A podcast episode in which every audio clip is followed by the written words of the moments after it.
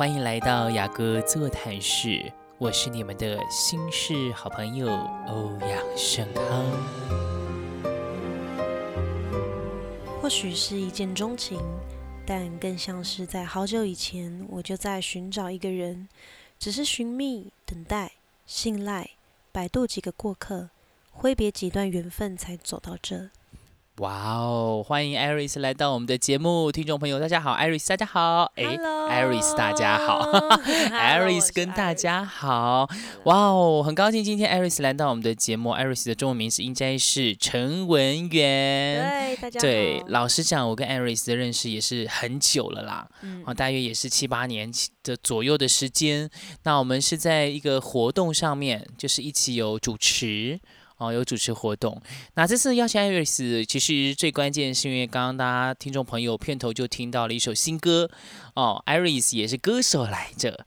啊，那提到歌手，应该最关键是，诶，到底是哪方面的歌手哦？啊，其实我觉得最关键应该要介绍艾瑞斯是一个编曲达人。哦，对对对对对，就是在编曲的部分，而且不只是编曲，他在编曲当中还可以自己配音。如果说听众朋友有在。哦，我们就讲一个最最近期的例子好了。我觉得这真的是你的经典之作。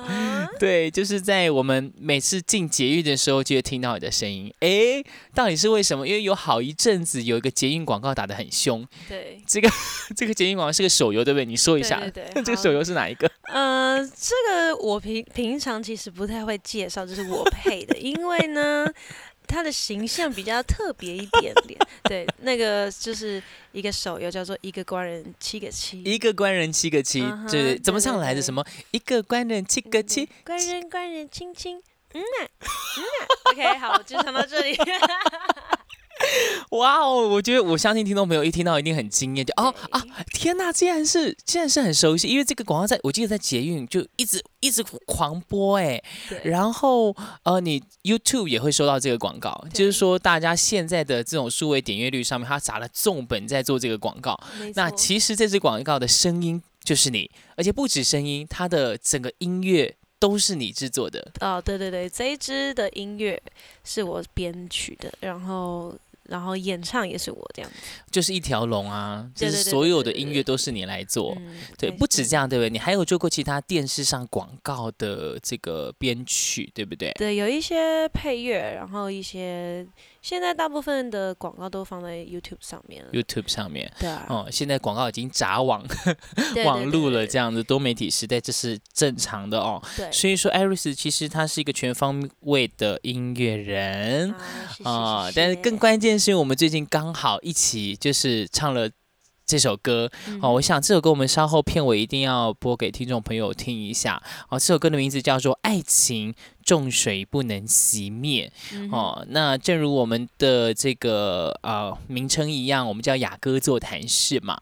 哦，圣经当中有一卷书就叫做雅歌书哦。那这个名称就是取自于雅歌书的呃，就是里面的一段。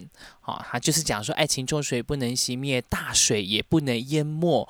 若有人呢要拿家中所有的财宝要换爱情，就全被藐视。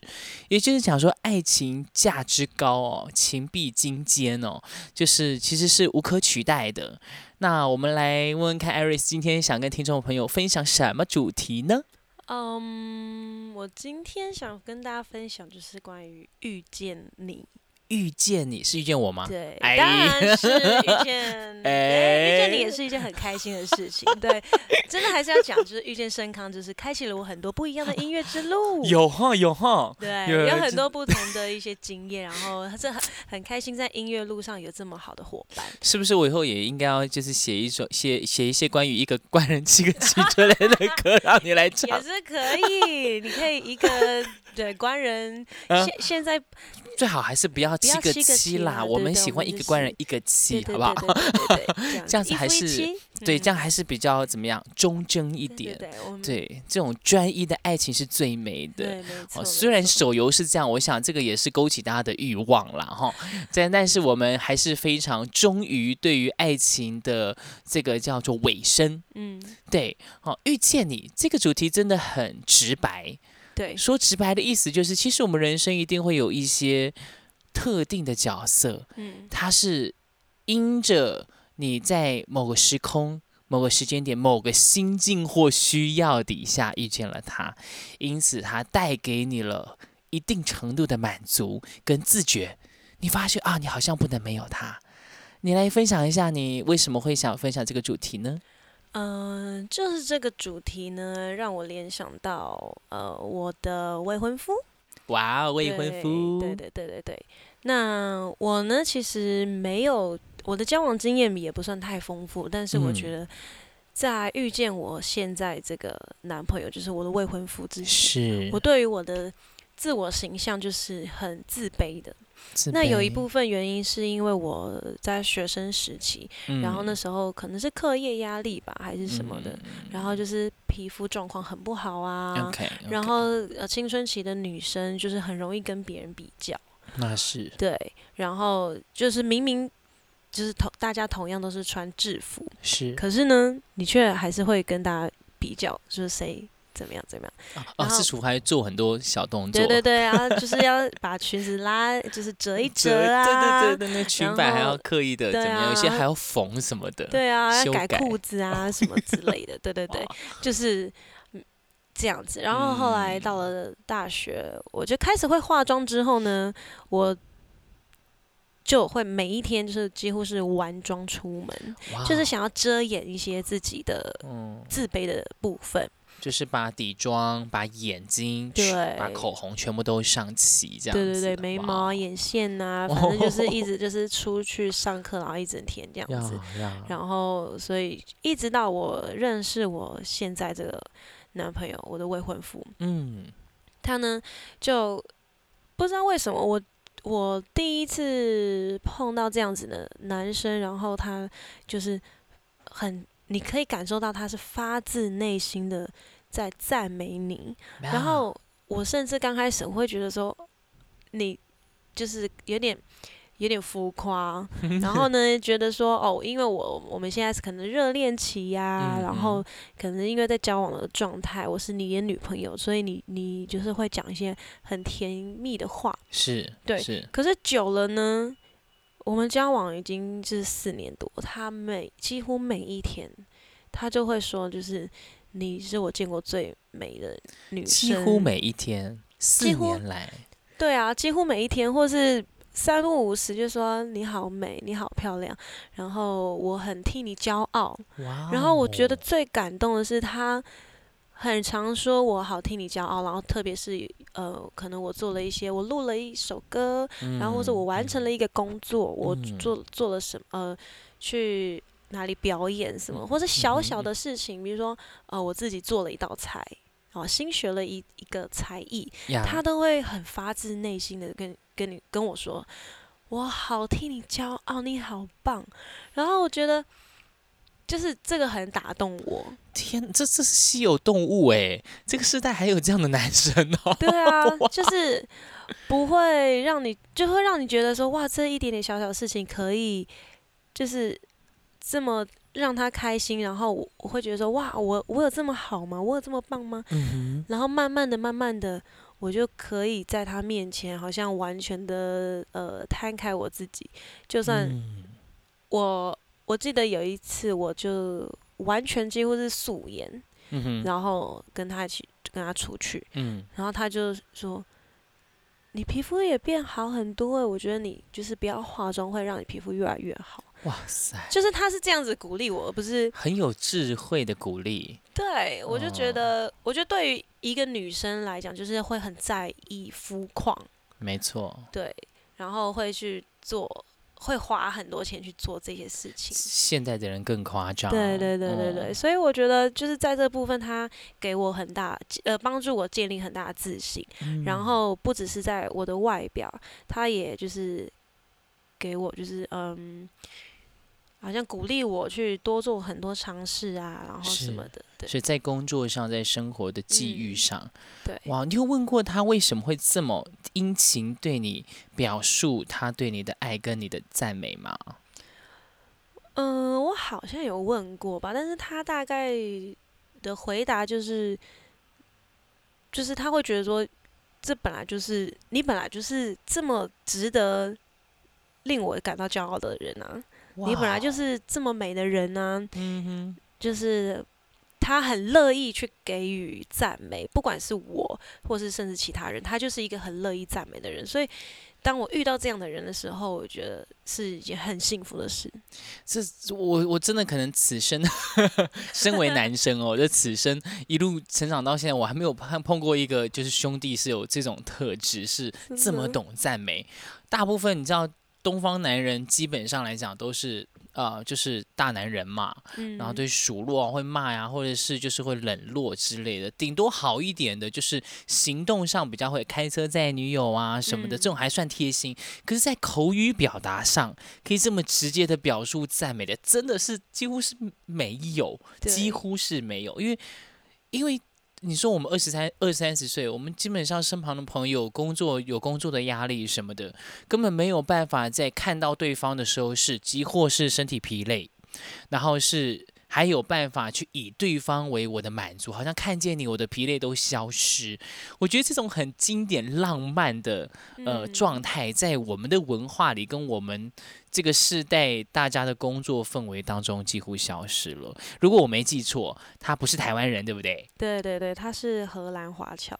荷兰华侨，对对对。所以他从小是在荷兰荷兰出生长大，所以他的文化其实。也都是受荷兰的文化比较多。对，那他的家庭华侨是指说他家里都是华人吗？对他家里是呃新加坡跟马来呃不是马来西亚那个香港啊，新加坡跟香港。对对对对对。哇，这两个文化其实本身也差很多哎。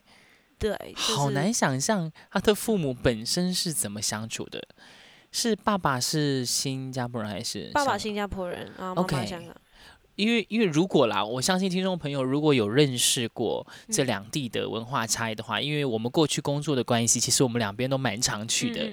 对，那新加坡人其实他们有是非常心力如一的哦，有高标准的一个状态跟生活节奏，又快又有高压力，应该是一个很紧绷的性格。那马来西亚人其实是很 relax 的。香港，香港啊，香港啊，对，sorry，香港是哦，香港跟新加坡这两个本对，香港就是。呃，虽然说都是属于车水马龙的社会啦，但是香港的文化状态，可能我们看港剧就知道，哦，香港文化状态可能就是很有很多很放松的部分，有很多大笑或者是很喜欢，比如说喝酒啊或什么的，这在文化当中好像香港比较偏向会有这一块，但新加坡人在酒这一块是是。几乎是没有听到什么新加坡人会喝酒闹事，这两者的文化差异其实本身是大的，就就很蛮好奇他父母是怎么样相处的。但是我相信，无论如何哦，他父母的相处模式带给他一定有最直接的影响。你有没有稍微了解过他，他为什么会有这样的个性，跟他父母有什么关系啊？嗯，我。觉得他们已经算，他们已经是大概第三代的移民了，所以他从小对他从小可能在受西方国家的的一个文化的。影响就是比较很容易去赞美别人，然后会去鼓励别人去尝试，所以他对我也是这样子。OK，所以其实他爸爸妈妈早就已经在荷兰了。嗯，哦，那这件事情真的就是可以直接推翻掉过去文化给他们带来的影响。对。可是相对来讲，所以荷兰都是这样子吗？我想应该听众朋友未必有接触过荷兰的文化。嗯，我想我不是太。了解说荷兰的文化是怎么样，但是基本上他就是会鼓励别人去做很多尝试，然后也。不觉得说犯错或怎么样，像我知道，呃，有一次我跟他我们在荷兰，然后去拜访他的同事，是，然后他同事的小孩，然后他我们就在聊天啊，他同他同事就说啊，我小孩就是这个学期没有过，然后要留级一个学期还是一年之类的。可是他来讲的时候，他就觉得说，嗯，也没事，因为每个人他学习的阶段，学呃学习去吸收知识的那个。呃，需要的时间本来就不一样。有的人可能他三年就可以念完国中，可是有的人他可能需要念四年，他才可以就是好像完全的吸收，然后到下一个阶段。所以他们对于就是留级或者对于就是嗯，好考试失败这种事情，他不会认为说你这个失败就是对他不会恐惧，他也不会觉得说他的小孩就是这样子让他丢脸。嗯那我觉得这个跟台湾就差很多。而且你亲身经历，没错，我亲身经历。对，因为我我高中考大学的时候，就是呃没有考上，嗯所以那个时候我就觉得啊，天啊，好像世界末日。对，然后你好像就是你没有考上大学，然后你就是呃，你这个人生就结束了，你就是丢脸，然后嗯呃蒙羞，让家里蒙羞。会这么严重的给你这个印象吗？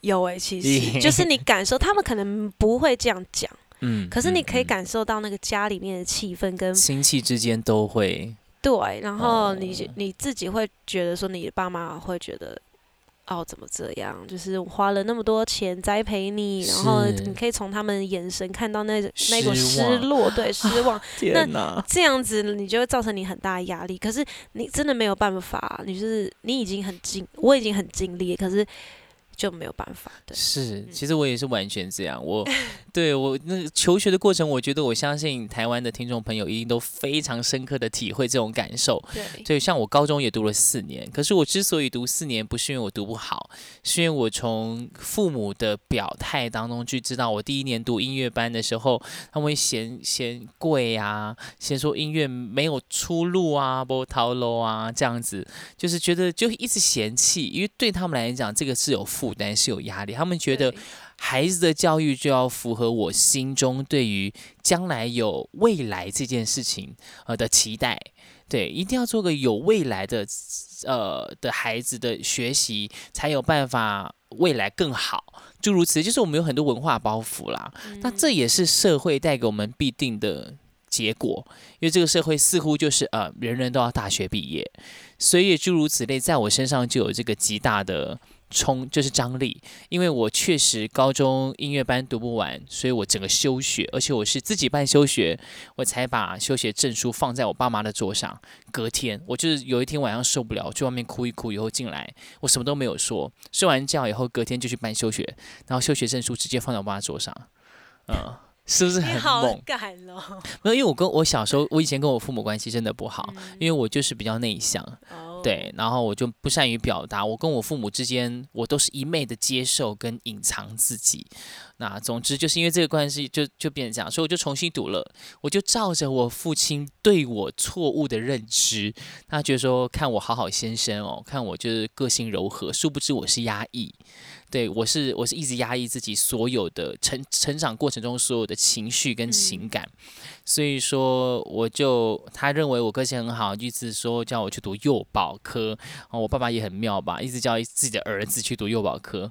我说哦好收花，然后就按照你的期待我就去了。我那时候真的是觉得我就照你的期待去了，所以我就在呃幼保科重新开始读，然后读了一年半以后，又因为我离开了家，没有钱，所以我幼保科一年半我就休学。呃，应该不说休学，我就转到了夜间部去商用资讯科。对，就是我真的是很 也是蛮蛮精彩的。欸 对，我想说一年半幼保学生学的差不多了，剩下我不想花这么多时间白天在学校里，我需要钱，我要生活，所以我就转到夜间部去，白天去上班，晚上去上课，然后有什么就读什么，商用资讯最简单嘛，考个几个证照什么的，那就跟着。那再来高中就毕业了，高中毕业我就去考试，那考大学哦。那其实说真的，我我觉得我真的也没有说是那种不适合读书、太笨的小孩，所以说其实我考的还不错，我考上那个北医大的戏剧系。跟关渡基督书院的音乐系，呃，应该想说音音那个音乐系，其实我是托福差三分。哦，因为英文没有很好，对，就是过他就我就差一点点。可是学校的音乐系主任因为看我的术科很好，所以说他就特别跟学校开会，帮我一个学期减免三万块的学费，从十万变三万哦，哦，因为不对不对，十万变七万。但是我还是 辜负了他的好意，对我就辜负他，我讲说嗯对不起，我真的我家没钱，对，然后我也就我就毅然决然的，就是北医大也没上，然后呃关渡基督书院也没有上，我就我就去当兵了。我就觉得我不想要背债去读书，对所以这种既定印象在东方文化里面，其实对我们是很深很深的影响。对所以相对来讲，你碰到啊、你这个未婚夫之后，你有很大的冲击。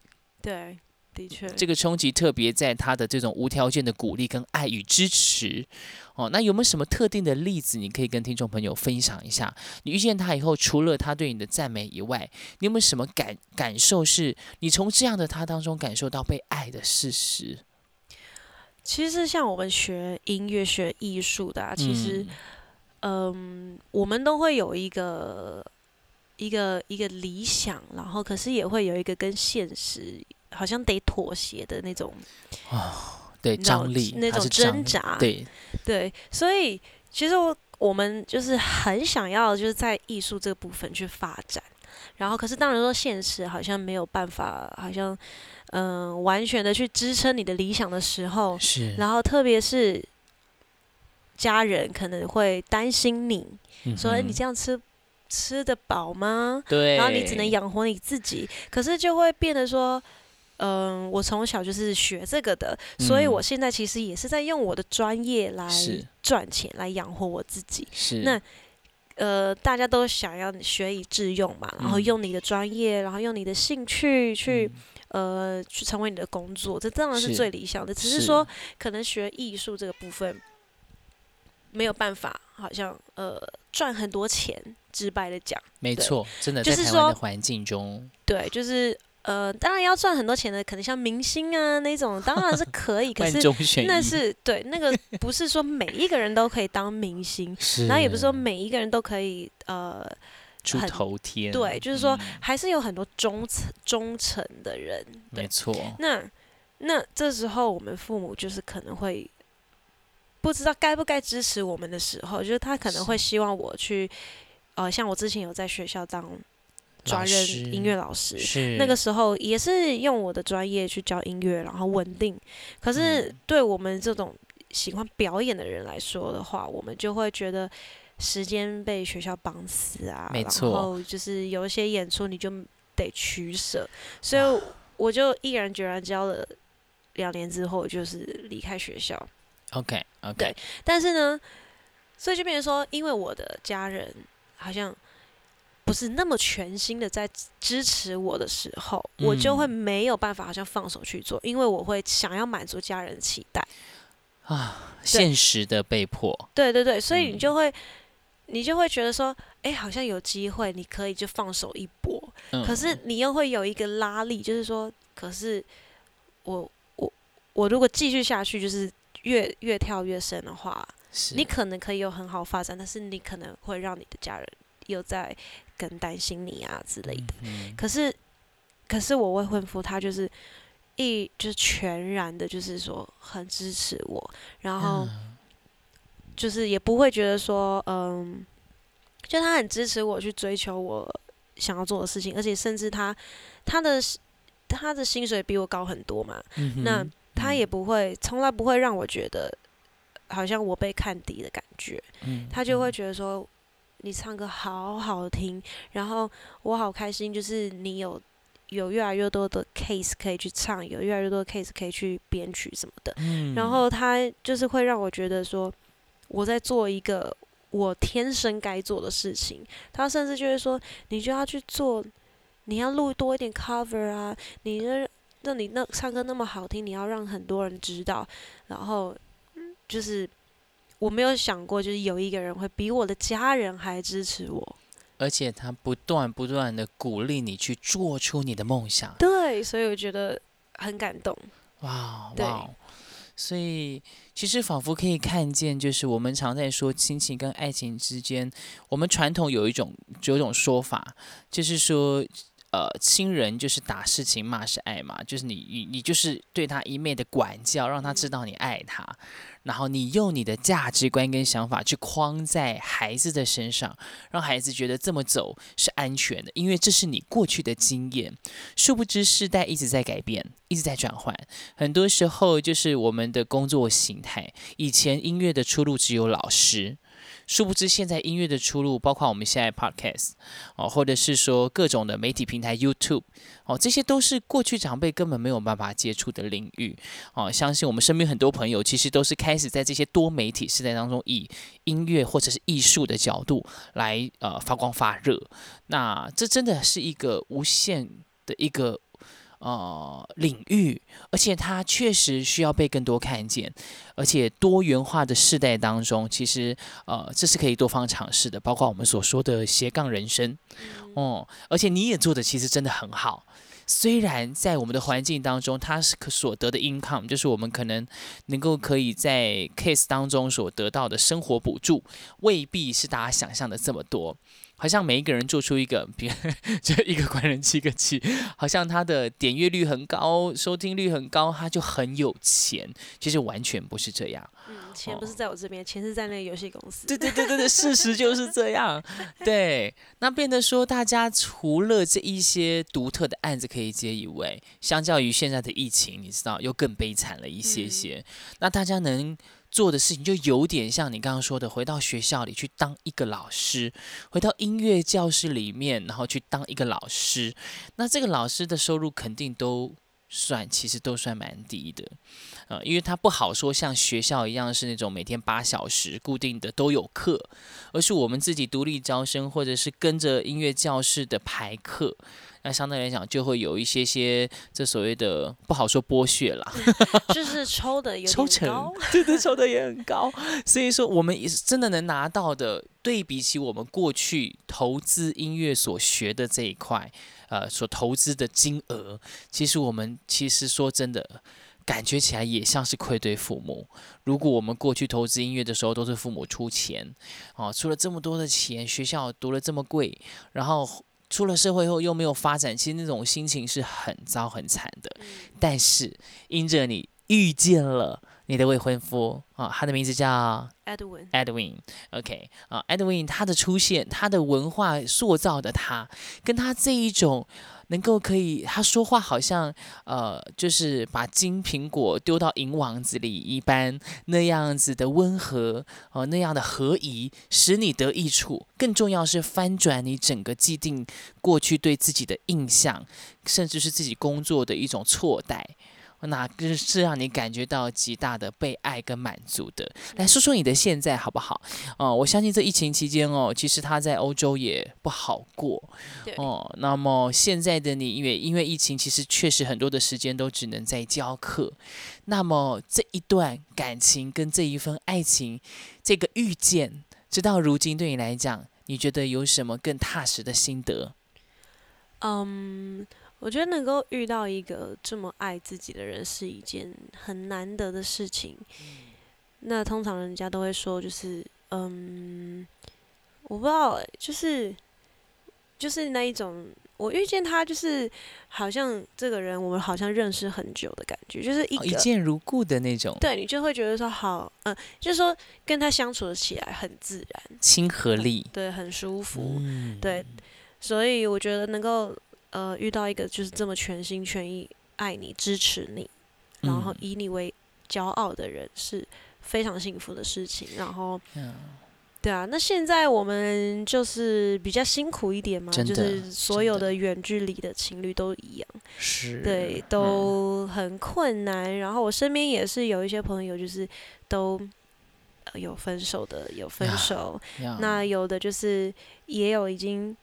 准备跟我们差不多，已经订婚了。可是好像因为很久没有见面，然后就这个决定就变得有点摇摆不定。因为哇，怎么讲？天哪，真的真的是可能发生的事情。因为我们平常交往，你要经营，就是不是只有电话嘛？不，一定要有见面，然后要碰得到，牵得到手，拥抱，对不对？就是这种肢体的接触，我觉得在一个段关系里面还是非常重要的，因为你可以感受到对方的情绪跟很真实的爱意。那这是科技再怎么发达，你都没有办法去取代的。